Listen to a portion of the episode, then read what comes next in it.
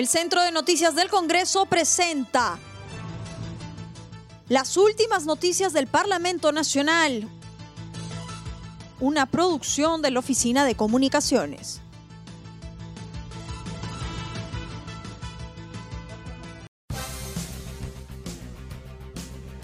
¿Cómo están? Los saluda Claudia Chiró, que hoy es viernes 21 de agosto y estas son las principales noticias del Congreso de la República. En próxima sesión plenaria se debatirá admisibilidad de interpelación contra la ministra de Economía y Finanzas.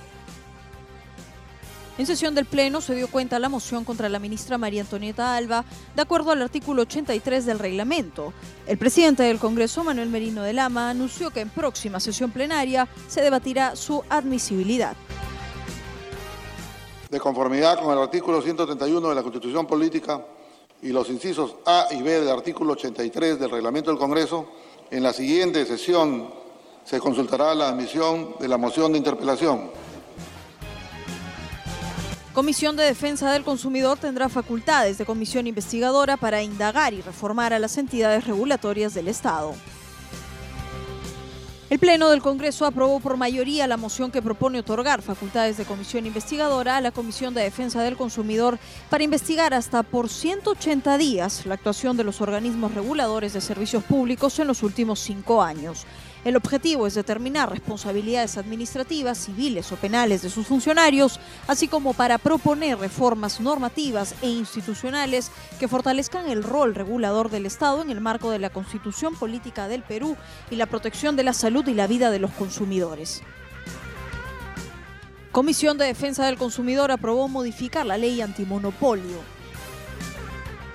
El dictamen aprobado tiene la finalidad de lograr la efectividad de la norma y se mantenga en el tiempo y adapte a la real situación económica y social del país. El congresista José Núñez del Partido Morado sostuvo que una ley de antimonopolio favorece al consumidor y a la libre competencia del mercado. El éxito de una economía es que exista competencia.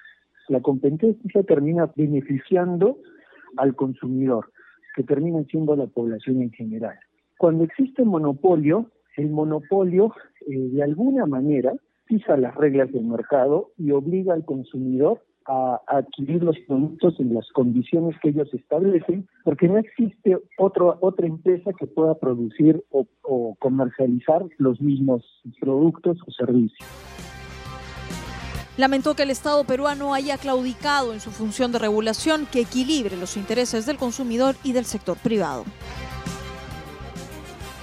Y la función del Estado en una economía de libre mercado es la regulación. Y en el Perú tenemos que no existe regulación.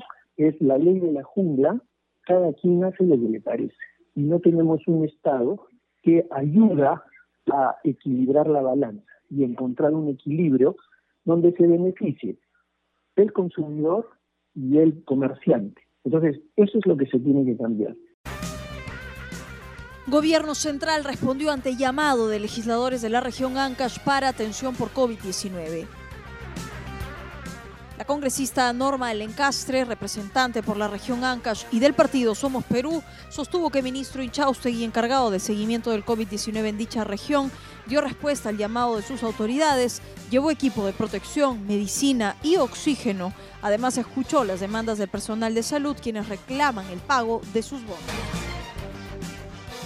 se hizo de ya de inmediata la respuesta debido a la, ya una a una reunión que tuvimos por por Zoom, entonces esa es la respuesta de inmediata que el ministro ayer ha estado en Huaraz visitando precisamente la, y tomando en cuenta todas las necesidades de toda la, la, región, ¿no? Y hay algo muy especial ahí que han hecho mucho hincapié al ministro, es sobre la, la queja, que es la falta de pago al personal, en la que respecta pues a la bonificación especial para el personal de salud y personal administrativo.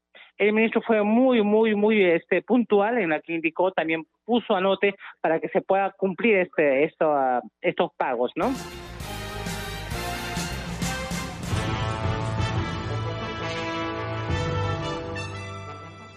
El Centro de Noticias del Congreso presentó las últimas noticias del Parlamento Nacional una producción de la Oficina de Comunicaciones.